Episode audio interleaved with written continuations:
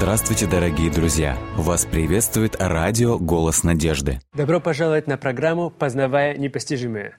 Артур Артурович, мы вместе с вами по-прежнему находимся в уникальнейшей книге Ветхого Завета, книге чисел. Наверное, еще долго там останемся. Но я думаю, что это предпоследняя уже встреча, когда мы вместе с вами рассмотрим книгу чисел. И далее, может быть, продолжим наш путь. Артур Артурович, мы в прошлой передаче говорили о том, что эм, очень важен был порядок устройства.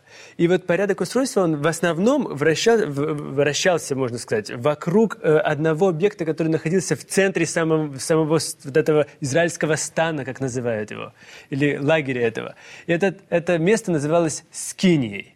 Давайте мы вместе с вами коснемся этого отдельного палатки, в которой Бог сказал, я буду обитать. Это очень интересно, когда вы посмотрите, э, прочитаете в книге числа, каким образом Господь предлагал, чтобы э, стан располагался, размещался э, в пустыне. Интересно отметить, что Священное Писание, говорит, книга чисел говорит, что в центре должна была быть скиния. Угу. В центре скиния. Затем на восток это шатер Моисея, Аарона. С трех других сторон это три сына Левия – которые имели каждое э, свое назначение определенное, а затем с каждой стороны по три колена. То есть, но, когда вы посмотрите, я бы так сказал, э, снимок бы сделали с самолета да, или с вертолета, вы бы увидели очень интересную картину. Э, со, со всех сторон все в стройном порядке размещено, но само сердце в центре скиния, в центре Бог. И это о, о многом говорит. Во-первых, это говорит мне о том, что Бог мой хочет занимать в моей жизни не кладовку запасную угу. и не в гараже где-то находиться, а быть центром моей жизни. То есть не периферийное устройство, как мы говорим, да, не периферийная область. А он говорит, нет, нет, нет, если вы меня принимаете, я хочу быть центром вашей жизни. Совершенно верно. Это та весть, которую я э, нахожу в книге числа. Мой Бог он со своей стороны, как мы видели, готов заботиться, завтрак в постель, он готов, и он э, кормит, одевает, э, обувь не изнашивается, одежда не ветшает, он о всем этом заботится. Он делает все со своей стороны, но от меня он ожидает, чтобы он находился в центре моей жизни. Другими словами, он хочет, чтобы главная магистраль моей жизни – да, там много переулочков, там много различных парков, аллей, все что угодно есть. И это нужно, это неплохо. Бог это не перечеркивает. Но Он хочет, чтобы основная магистраль моей жизни, центральная улица моей жизни носила Его имя. Настолько важный урок это для современного общества, потому что количество э, вещей, которые нас каким-то образом отвлекают от нашей главной миссии, главной цели, как раз и превышает допустимые нормы сегодня. И насколько это важно, чтобы ежедневно, не, не, не, я не сомневаюсь в том, что когда э, люди выходили из шатра или открывали шатер, то первое, наверное, то, что они видели, это столб э, огненный, который прямо с кинии возвышался в небо, и опуска, или точнее опускался с неба прямо в саму скинию, слава Господня. И, и, или белоснежные палатки, которые, палатки левитов вокруг. То есть это постоянно то, что они с самого утра видели, и каждый вечер закрывая. Поэтому это важный урок для нас, чтобы мы ежедневно это ощущали. Да, и, э, чтобы Господь действительно занимал центральное место в нашей жизни. Кто-то может сказать, ну это говорит о Боге, о том, что Он эгоистичен, что mm-hmm. Он хочет как бы... Э, нужно понимать э, ситуацию. Представьте себе пустыня. Пустыня – это э, равнозначно понятию смерти. Потому что жизнь в пустыне невозможна. Господь говорит, я вас проведу. Со мной жизнь возможна. Я буду заботиться о вас, я проведу вас, я буду кормить вас, я буду поить вас. То есть, и он это делал в течение вот, это, э, вот этих всех 40 лет. Но он говорит, вот со мной это возможно, без меня пустыня есть пустыня. То есть, без меня жизнь – это смерть, это пустыня. И он предлагает нам, изберите меня – и он говорит, я это буду все делать, но я должен находиться в центре. Почему в центре? Если я нахожусь в центре, то я одинаково могу осветить каждый уголочек вашего города. Или э, в данном случае нашей души, нашего сердца и так далее. Я буду способен пролить свет на все, и вы можете, вы способны будете принимать правильные решения и так далее. А сегодня современный человек, он что делает? Он, а, если Бога не перечеркивает, не вычеркивает в своей жизни, где-то он ему оставляет план. на второстепенный план. Он все делает сам. Он как бы в пустыне, в, пус... Э, э, в темноте принимает решения, а потом обвиняет Бога, почему Бог допускает вот эти проблемы, переживания, страдания. А Господь говорит, извините, пустите меня в центральное место, и вы увидите разницу. То, То есть, мы, Господ... начинаем, мы начинаем сами строить э, орошитель, оросительную систему, орошаем свои собственные сады в пустыне каким-то образом, а потом разочарованы в том, что это не так уж хорошо работает. Совершенно Вместо того, чтобы прийти к Богу и сказать, Бог, займи центральное место в моей пустыне. И тогда эта пустыня станет не просто пустыней, а местом освобождения. И вот что интересно, в жизни мы часто бьемся, хотим своего пути. И у нас не получается. А вот когда мы приходим и говорим Господу, я сдаюсь, возьми ты штурвал моей жизни в свои руки. И тогда Господь, мы видим, начинает жизнь приобретать смысл. То есть это не э, для того, чтобы угодить эгоистичным каким-то требованиям э, Божьим, а это для того, чтобы именно обеспечить мне благополучие. То есть в этом заинтересован должен быть сам я. Это для меня будет хорошо. Угу. Интересно отметить, что один профессор, который э, пытался найти путь, каким образом вот это, эту идею можно было бы проиллюстрировать, чтобы студенты могли понять. И он э, взял, э, вы, наверное, слышали это уже неоднократно, взял большой э, стеклянный сосуд и поместил в этот большой стеклянный сосуд большой камень, который находился рядом. Угу. Он его опустил осторожно, чтобы не разбить, опустил в этот э, стеклянный сосуд. И затем было множество поменьше камней. Он взял их и тоже разложил эти э, камни поменьше. Потом совсем маленьких камушек насыпал. А затем он обратился в аудиторию и спрашивает студентов, как вы думаете, сюда еще что-нибудь поместится? И многие из зала стали кричать, да, сюда еще можно песка Песок, насыпать. Да. Да? Угу. Он взял песка, еще насыпал, прямо до верху песка насыпал. И спрашивает студентов, сюда еще что-то поместится? И кто-то из студентов говорит, можно было бы еще воду. Угу. И он действительно попытался, и еще немало воды вошло в этот сосуд. И когда это он все продемонстрировал, он затем задал очень интересный вопрос студентам и говорит, а как вы думаете, а если бы я начал с песка, угу. с воды, с этих мелких камней, поместился ли бы этот большой камень?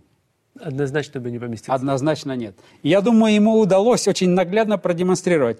Если мы Богу не дадим центральное место, он просто не поместится.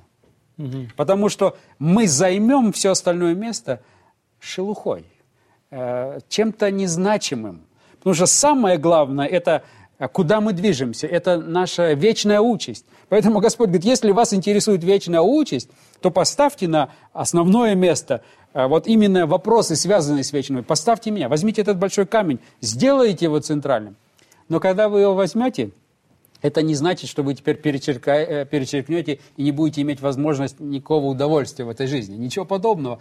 Тогда еще и камушки поместятся, и песок, и вода. Да. Все это будет. Но только если он будет на каком месте? На первом. В обратном направлении оно не сработает. Это интересно то, что как раз это перекликается с э, Новым Заветом, когда сам Иисус говорит, ищите же прежде Царствие Божие. Совершенно верно. А все остальное приложится вам. Но очень часто мы, мы начинаем, стартуем с другого. Мы ищем сначала всего остального, а потом, а куда же Царствие Божие поместится? Совершенно верно. Вот Совершенно верно. Здесь. Так что книга чисел проливает невероятный свет на вот именно вот важность и центральность самого Бога в нашей жизни. Совершенно верно. А, давайте посмотрим а, на некоторые, может быть, а, моменты, которые описываются, события в книге да. чисел, которые тоже проливают свет на характер Бога. Каков Бог? Ну, очень интересно, потому что вы говорите сейчас о характере Бога, и как раз когда мы, если бы мы смотрели бы на отдельно взятые истории из самой книги чисел, потому что книга чисел, она, наверное, этим уникальна, то, что здесь есть и родословные, или же числа, количество чисел, но в то же самое время здесь есть и проза, здесь есть и музыка, здесь есть и поэзия.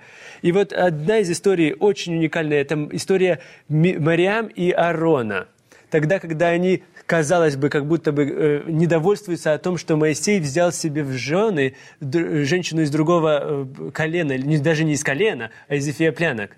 И потом он, они говорят, но вот очень важный момент, то, что в конце потом Бог как будто бы наказывает Мариам и Аарона. Но у Мариам наказание очень серьезное, а Аарона как будто бы все с рук сходит. Да, это действительно, люди задают этот вопрос. Говорят, Арон какой-то счастливчик у нас mm-hmm. получается, потому что а, за ним, а, в общем-то, идет а, шлейф а, целого ряда серьезных проблем. И, а, но вот в данном случае давайте вот посмотрим на эту 12 главу. Значит, мы в числах 12 главе, да? Да, она так и начинается. «Упрекали Мариам и Арон Моисея за жену Ефиоплянку, которую он взял, ибо он взял за себя Ефиоплянку». Ефиоплянку. Угу. Интересно отметить, э, во-первых, вот э, вопрос, как вы его поставили, почему Мариам как бы более наказана, э, чем угу. Аарон. И... Да, потому что впоследствии этого она потом появляется у нее проказа. Совершенно верно. И это тоже, здесь очень глубокий смысл во всем этом. Давайте посмотрим здесь на следующую деталь. Прежде всего, нужно отметить, что сам текст – если внимательно посмотреть, особенно в оригинале, дает нам достаточно оснований сказать, что инициатором вот этого возмущения был не Аарон, а Мариам. И это э, в еврейском языке очень э, просто было сделано, казалось бы, нарушением грамматики. Если вы посмотрите в оригинале вот это первое выражение «и упрекали Мариам да. и Аарон», в оригинале используется... Женский род, да? Женский род и единственное число. Да. То есть там говорится «и упрекала Мариам», и добавляется «и Аарон». Тем самым подчеркивается, что, в общем-то, инициатором этой всей проблемы является Мариам. Кто раскачал эту проблему, была Мариам, а не Аарон. Это проливает очень большой свет на, на моего Бога. Потому что я восхищаюсь этим Богом. Если бы это был я, и кто-то бы сделал восстание, и двое бы в этом участвовали, я бы их двоих одинаково наказал. Угу. А Господь не так поступает. Он, посмо... он смотрит, а кто же здесь все-таки инициатор? Да? Он смотрит э, на мотивы. Он смотрит, почему э, морям это начало это восстание. Кто начал, Марям или Арон? То есть Господь очень... Он проводит следственный суд. Здесь mm-hmm. как раз имеет место, мы увидим чуть позже, следственный суд. Потому что он внимательно э, смотрит на ситуацию. Возникла проблема, он видит, какую роль в этом восстании сыграла Марьям и какую роль сыграл Аарон. И очевидно, что Мариам была инициатором. Но что очень, очень интересно, интересно, как возникла сама эта проблема. Мариам, э, мы знаем, что э, Моисей был э, женат на Сипфоре. Угу. И возникает вопрос, почему же тогда Мариам так долго ждала? Да, когда это уже долгое время прошло, и потом... Долгое время прошло. Почему она сейчас начинает поднимать этот вопрос? Некоторые исследователи говорят, ну, может быть, он взял новую жену и так далее. Но мы не имеем никаких э, доказательств того, что это новая жена. Речь идет, в общем-то, о э, его э, жене, о Сипфоре. И возникает вопрос, почему Мариам именно сейчас, а не раньше подняла этот вопрос? И Почему же? очень интересный ответ мы находим. Интересно отметить, что э, в книге «Патриархи и пророки» этот ответ тоже э, достаточно интересно несколькими штрихами представлен. Дело в том, что когда Сипфора э, вернулась э, к Моисею с тестем, помните, они пришли, чтобы навестить, mm-hmm. и э, Сипфора с детьми осталась с Моисеем, то когда Сипфора увидела Моисея, и вот теперь его ответственность вести эту трехмиллионную армию необученных, э, невоспитанных, э, некогда бывших рабов, теперь... Постоянно рап, роптаю, э, ропчущих, да. Что, и она увидела, и она очень переживала за физическое э, благосостояние, за здоровье ее мужа. Угу. И это Сифора была, которая пришла к своему отцу. И говорит, помоги. И говорит, надо как-то э, помочь Моисею, потому что он долго так не выдержит. И э, Сипфора, поговорив с отцом, э, в общем-то, инспирировала, если так можно сказать, теперь тесте Моисея поговорить с самим Моисеем. И он ему предложил новую систему. Помните, поставить тысяча начальников, сто начальников, 50 начальников. То есть она была мудрой женой. Совершенно верно. Но когда Моисей последовал примеру, Мариам знала, что все это сделала Сифора. И Моисей сделал это, не посоветовавшись с Мариам и Аароном. И Мариам запереживала, что теперь власть, авторитет уходит из ее рук. То есть теперь, благодаря этой жене, этой Сипфоре, вот появилась она теперь, понимаешь, хоть она его жена уже давно была, вмешивается, и теперь из-за нее мы, в общем-то, теряем власть. Угу. Но что интересно, а, она начинает теперь обвинять его за жену и феоплянку. Мы знаем, что Сипфора, в общем-то, не была эфиопля... эфиоплянкой в прямом смысле этого слова, потому что ее отец мадианитянин, угу. а мадианитяне – это дети Авраама. Да. И э, ее отец, священник, поклонялся священник, истинному Богу. Угу. То есть это был Бог Яхвы. То есть она была э, дочкой э, человека, священника, служившего, поклоняющегося тому же Богу. То есть она не могла, не имела права обвинить Авра, то есть Моисея в том, что он женился на язычнице на ага. или на идолопоклоннице и так далее. Это не могло быть. Потому что Сифора была а, дочерью мадианитянина, священника мадианского, а, потомка Авраама. Но что интересно, Сифора была немножечко темнее цветом кожи. Угу. И в оригинале не используется эфиоплянка, а используется кушите. Кушите, что значит темно, темнокожие? Что означает, да, и это как раз один из э, э, потомков Хама, который, mm-hmm. в общем-то, так и называется, э, когда вы читаете родословную Хама. То есть, и она теперь ее как бы обвиняет в том, что вот ты женился, и она ее унижает теперь как личность, хочет продемонстрировать. По религиозным вопросам она не могла ее унизить но она ее заела, потому что она послужила причиной как бы потери власти теперь для своего Мариам, и теперь Мариам пытается ее унизить физически, то есть обвинить и подчеркнуть ее вот эту черную или темную кожу. Угу. Но что интересно, реакция Господа, когда Господь наказал ее чем? Проказой, но не просто проказой, да? Да, как, а, а проказа это какого цвета? Белого цвета. И текст говорит, белый как снег. Как снег, да-да-да. То есть ты обвиняешь ее в темной коже, хорошо, вот тебе. ты получишь белую кожу. Больше. Светлее, чем даже у тебя есть. Угу. Вы представляете, здесь вот с одной стороны как бы и э, нельзя сказать игра слов, но вот такой, такая интересная ну, параллель. Это ответ на, на обвинение тоже, потому что когда мы обвиняем кого-то в, в каких-то вещах, потом это получается не рой яму для другого, потому что сам в нее попадешь. Совершенно в том же самом случае. То есть, что мы здесь имеем в виду? Здесь мы можем извлечь множество уроков из этого конфликта. Mm-hmm. Во-первых, когда любой конфликт имеет место, и люди начинают обвинять друг друга, они никогда не используют истинную причину. Mm-hmm. То есть истинная причина была зависть, да. истинная причина была, э, был страх потери власти, э, статуса, что теперь нужно с кем-то эту власть, этот авторитет как бы поделить. И вместо того, чтобы прямо говорить о проблеме, она избирает и начинает обвинять, почему ты взял вот эту темнокожую, почему ты взял вот эту... И теперь Господь говорит, ты решила вот так вот разыграть, ты решила э, не истинным путем разыграть, тогда я тебе тоже э, помогу подумать об этом и дам тебе уж совсем светлую кожу. И завершилась ли на этом история? Что произошло дальше с Мариам?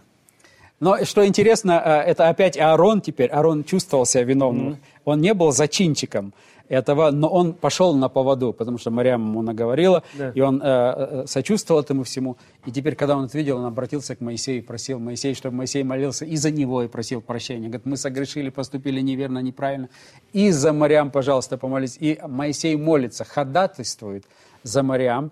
И Господь говорит, э, неделю, да? Да, вот, да, вот как раз я это, это смотрю, то, что да? 14 э, текст, 15, 12 глава, 14 текст. «И сказал Господь Моисею, если бы отец ее плюнул ей в лицо, то не должна ли была бы она э, стыдиться семь дней? И так пусть будет она в заключении семь дней вне стана, а после опять возвратится». То есть вы можете себе представить картину? Характер Бога. Бог милующий, Бог прощающий. Угу. Здесь Бог прощающий. И Он готов ждать 3 миллиона людей мы подождем целую неделю. Какие это расходы, если просто перенести это числа, ведь угу. на да, математику да, да. расходы. Три миллиона людей целую неделю ждут одну Мариам. И это достаточно времени для Мариам подумать, осознать свое положение и сделать правильные выводы. Посмотрите, здесь я просто удивляюсь Богом. Во-первых, если бы это я был, одним штрихом наказал бы двоих. Да, Аарона и Мариам сразу. Господь нет, он проводит следствие он, э, этот следственный суд, он посмотрел, кто зачинщик, кто пошел на поводу, кто корень проблемы и что является корнем проблемы. И он, наказывая, пытается дать урок Мариам. Представляете, вот этим наказанием, то есть давая такую белую кожу, он показывает, Мариам, ты этого хотела? И э, она начала думать, и она действительно пришла к покаянию. То есть мой Господь, Он не находит наслаждения в наказании. Угу а он прибегает к наказанию как к средству, любящему средству воспитания. Воспитание, да. Но это очень удивительно, потому что вот в, на, даже на этом примере, когда вы говорили, это Бог еще Бог правосудия, но правосудие не только с точки зрения свершения суда, но правосудие среди людей.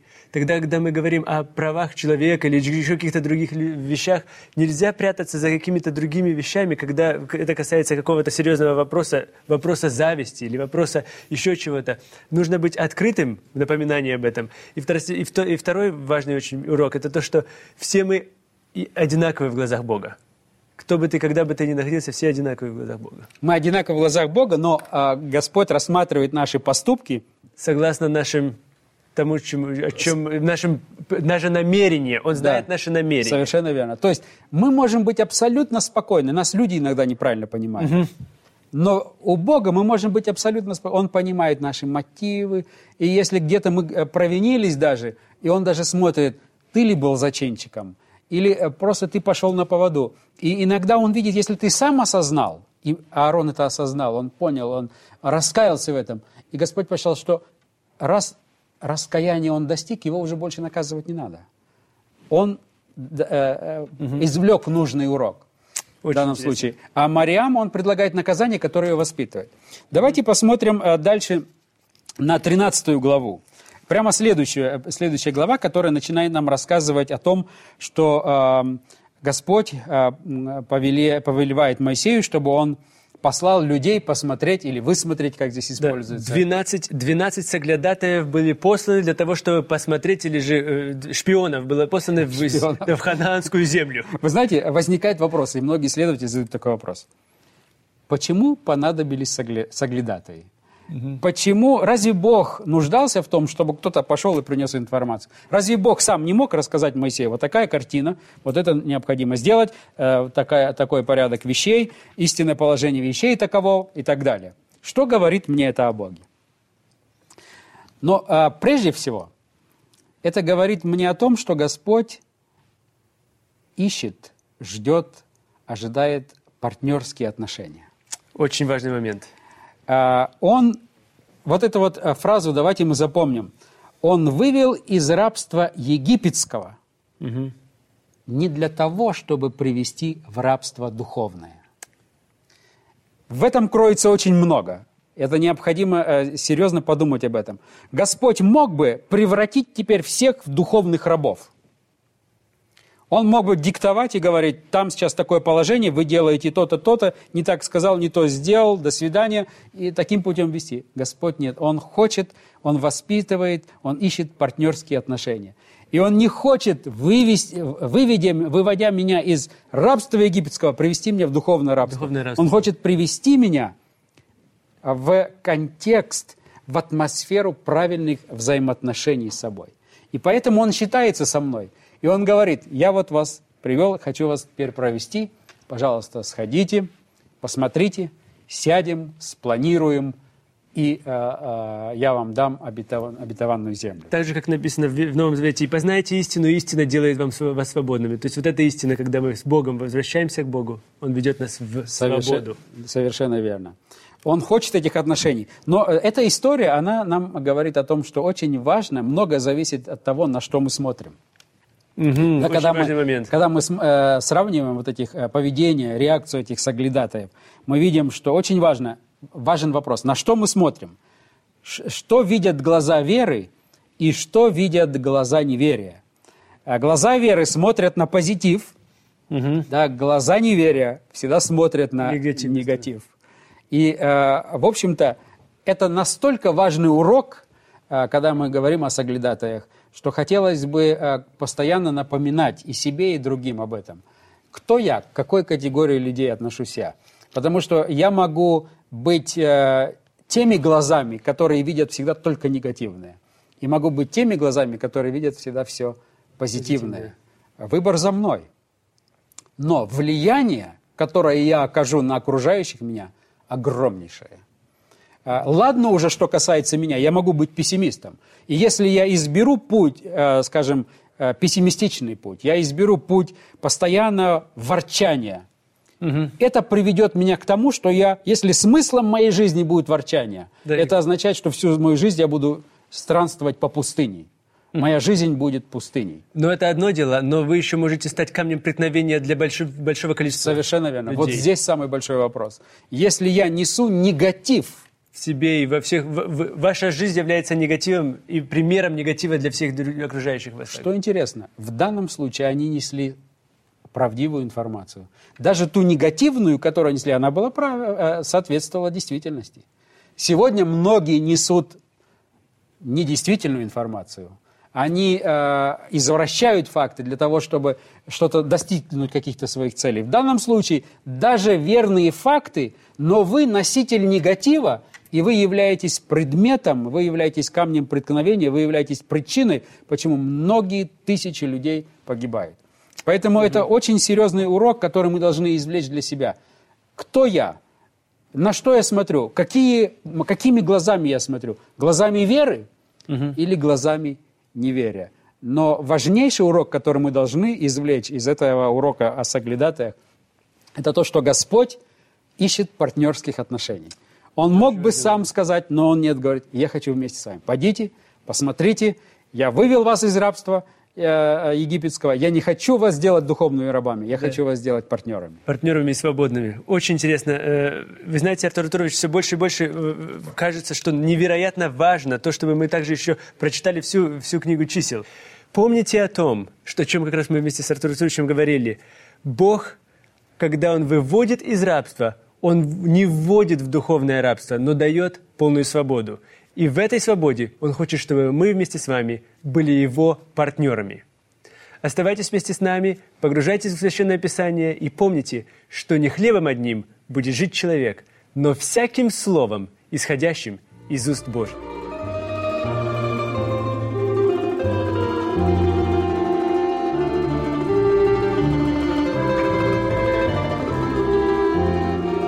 Дорогие друзья, вы можете оставить свои сообщения через WhatsApp и Viber по номеру плюс 7 915 688 7601 или позвонить нам на бесплатную линию, которая работает на территории Российской Федерации. Номер 8 800 100 ровно 1844. 8 800 100 ровно 1844.